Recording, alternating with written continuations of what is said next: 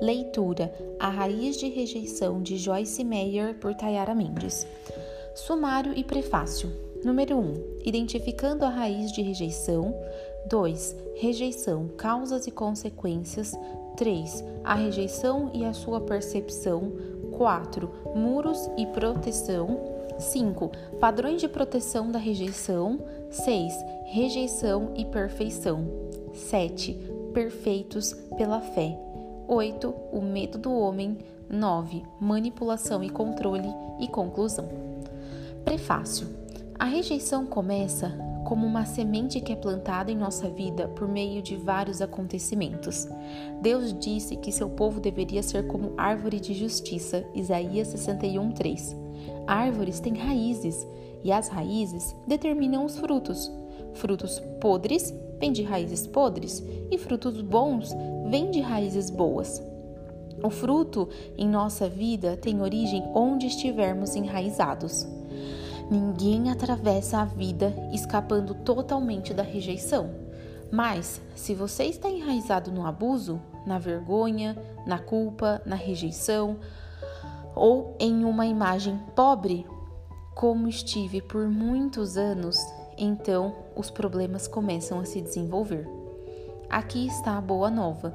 Você pode ser livre do poder da rejeição.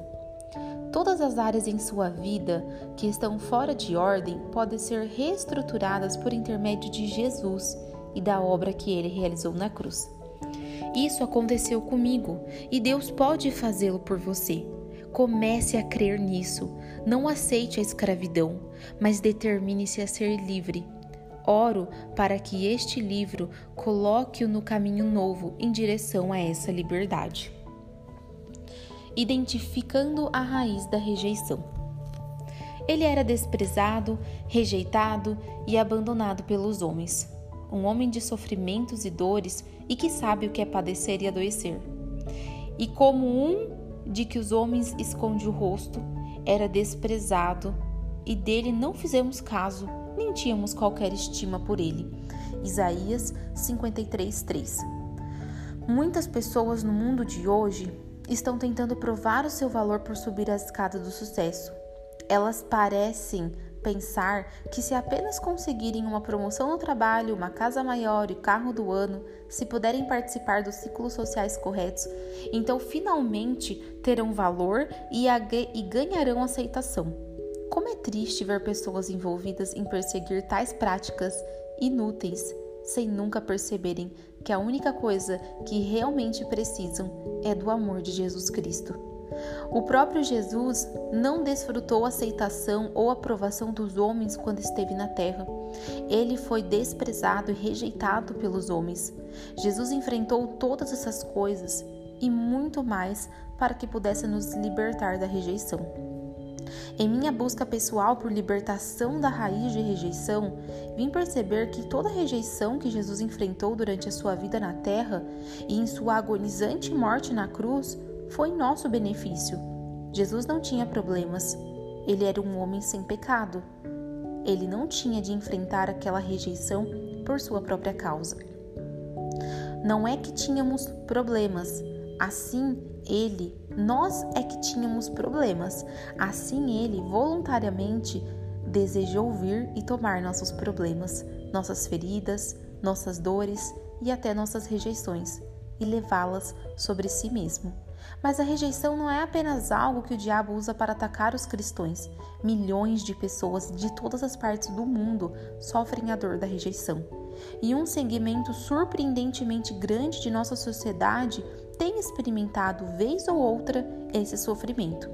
Há muitas causas de rejeição: abuso, incluindo abuso físico, verbal, sexual e emocional, conflitos no lar, adoção, abandono, infidelidade no casamento, divórcio, rejeição de colegas e etc. E isso traz muitas consequências. Neste livro, exploraremos tanto as causas quanto as consequências da rejeição à medida que examinamos o que a Bíblia diz sobre vencer a rejeição por meio da obra consumada de Cristo na cruz. Creio que muitos serão livres. Um curioso denominador comum. O famoso médico e conselheiro cristão Paul Turner, em seu livro Creative Suffering, fez algumas observações interessantes sobre a privação emocional. Paul relata o fato impressionante de que uma parcela expressiva dos maiores líderes do mundo tinha algo em comum. Todos compartilharam a experiência de terem sido órfãos. E, para minha surpresa, alguns desses grandes empreendedores foram vítimas de abuso e outros severamente maltratados. Isso é confirmado em vários estudos sobre grandes realizadores, escreve Turner. Daqueles que se tornaram notáveis empreendedores, 75% sofreram sérias carências emocionais ou dificuldades na infância. Pelo fato de se sentirem tão indignos interiormente, esforçaram-se até a morte tentando obter algum valor. E, como resultado disso, muitos deles se tornaram bem-sucedidos.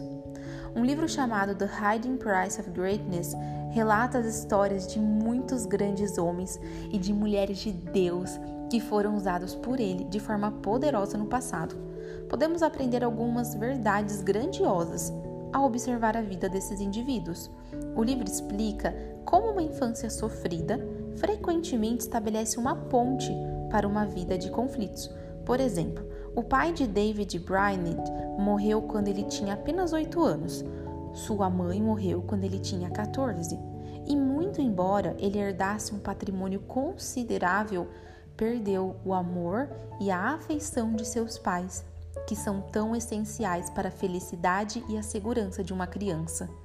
Brainerd, como muitas outras crianças órfãs e negligenciadas, carregava um senso de culpa anormal quase como se fosse o responsável pela morte de seus pais. O autor relata que o Espírito Santo repetidamente tentou tornar real para David Brainerd que sua suficiência estava em Cristo. Aparentemente, ele obtinha alguma revelação e tentava praticá-la por um tempo, mas voltava à mentalidade de obras e sofrimento, enquanto tentava atingir a perfeição interiormente. Deus fez o mesmo tipo de trabalho em mim várias vezes, e a cada vez a minha reação era atitude a a minha reação era semelhante à atitude de David Brainerd. Durante meus períodos de sofrimento, o Espírito Santo me revelava a graça e a misericórdia de Deus. E como a minha perfeição somente poderia ser encontrada em Cristo. Eu estava no descanso de Deus e passava certo tempo desfrutando essa vitória. Então o diabo me atacava novamente e Deus me dava nova revelação, ainda mais profunda. Uma vez que o diabo sabe que somos vulneráveis em certa área, ele nos atacará ali, vez após vez, para ver se há alguma fraqueza remanescente da qual ele se pode aproveitar. Você sabe o que aconteceu com David Brainerd? O livro diz que por volta de 1700, seu maior temor veio sobre si.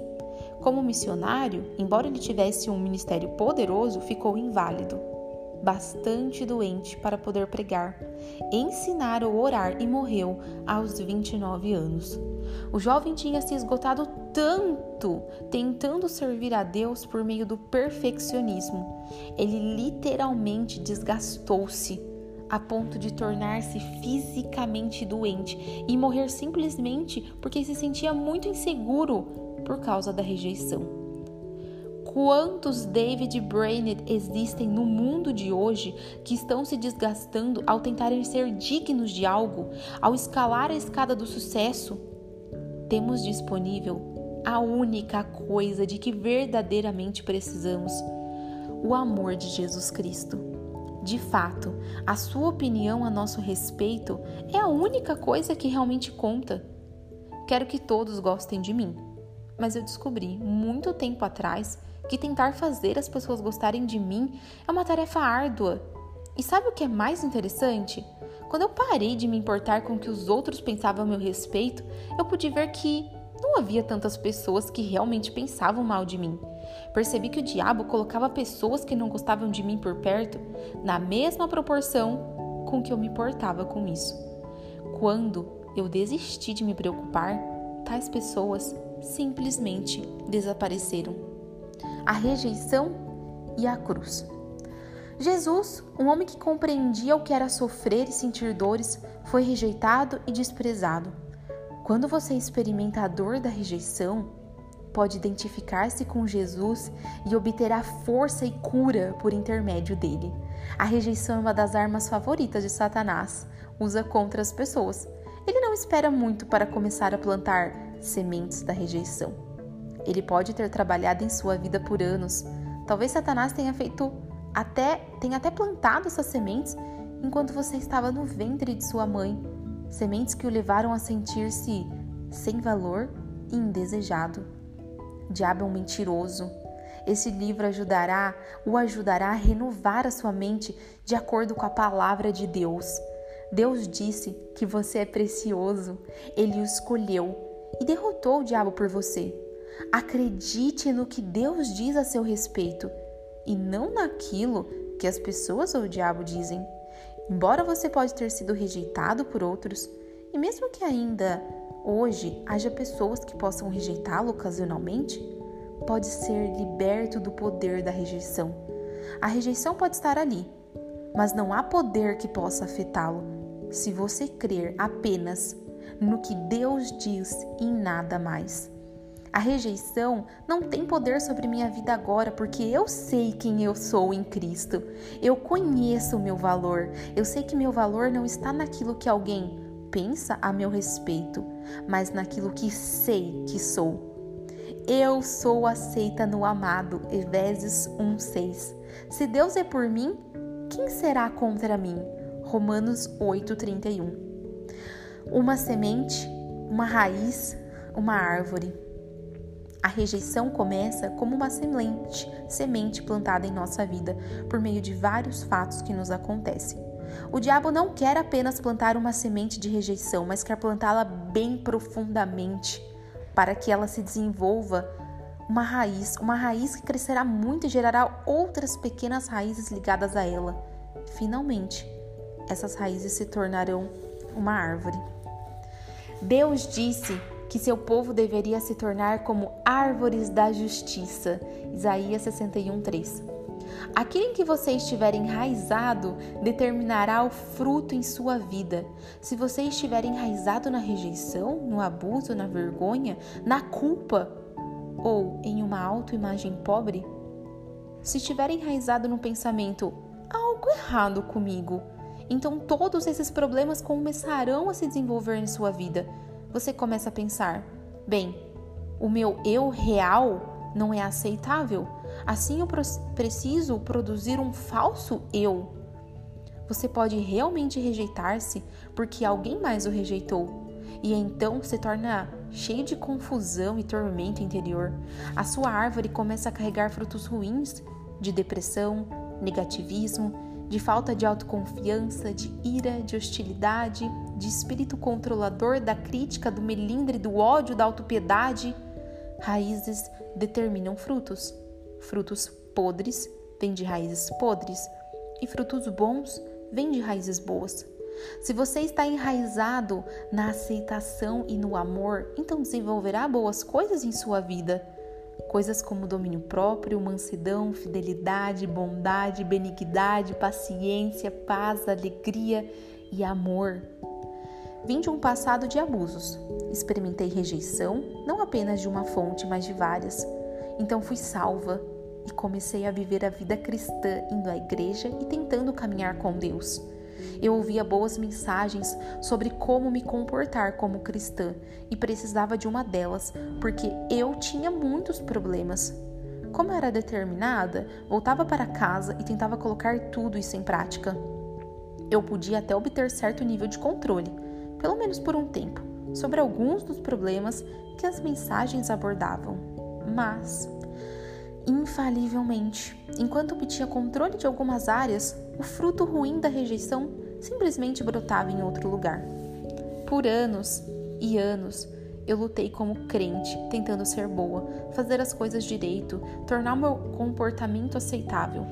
Em particular, tive um tempo muito difícil tentando me relacionar com os outros.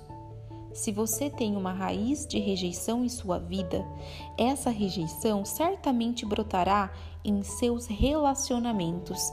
Ela aparecerá de muitas formas, mas certamente aparecerá. Durante esse período eu amava a Deus, era nascida de novo e cria e cria que iria para o céu quando morresse, mas nunca desfrutava uma vitória duradoura na minha vida. Comecei a descobrir que precisava seriamente de uma revelação do quanto Deus me amava. Somente quando comecei a perceber quanto Deus me amava, comecei a me sentir bem. Eu descobri que leva tempo para recuperar-se da rejeição. A Bíblia ensina que somos desarraigados e então enxertados. Não somente enxertados, mas somos arraigados e firmados no amor de Deus. Temos de ser arraigados e firmados em Jesus Cristo. Em cada momento que você ouvir a palavra de Deus, se prestar atenção e fizer o que Deus lhe diz, obterá um pouco mais de cura. À medida que continuar a ouvir a palavra, será continuamente curado, pouco a pouco. Torne-se um bom estudante da palavra e deixe Deus fazê-lo conhecer a plenitude da herança que Jesus morreu para lhe dar. O que está contido nessa herança? Justiça, mesmo quando você não faz tudo certo. Paz, que excede todo o entendimento, mesmo quando as suas circunstâncias não estão em paz a alegria é indizível, mesmo quando não há motivos para se alegrar. Essa é a sua herança em Jesus Cristo. Você pode desfrutar a vida. Creio que Deus me chamou para ajudar seu povo a caminhar em vitória. Você pode estar em sua jornada para o céu, mas está desfrutando a viagem? Se não, algo está desesperadamente errado e Deus é a sua resposta.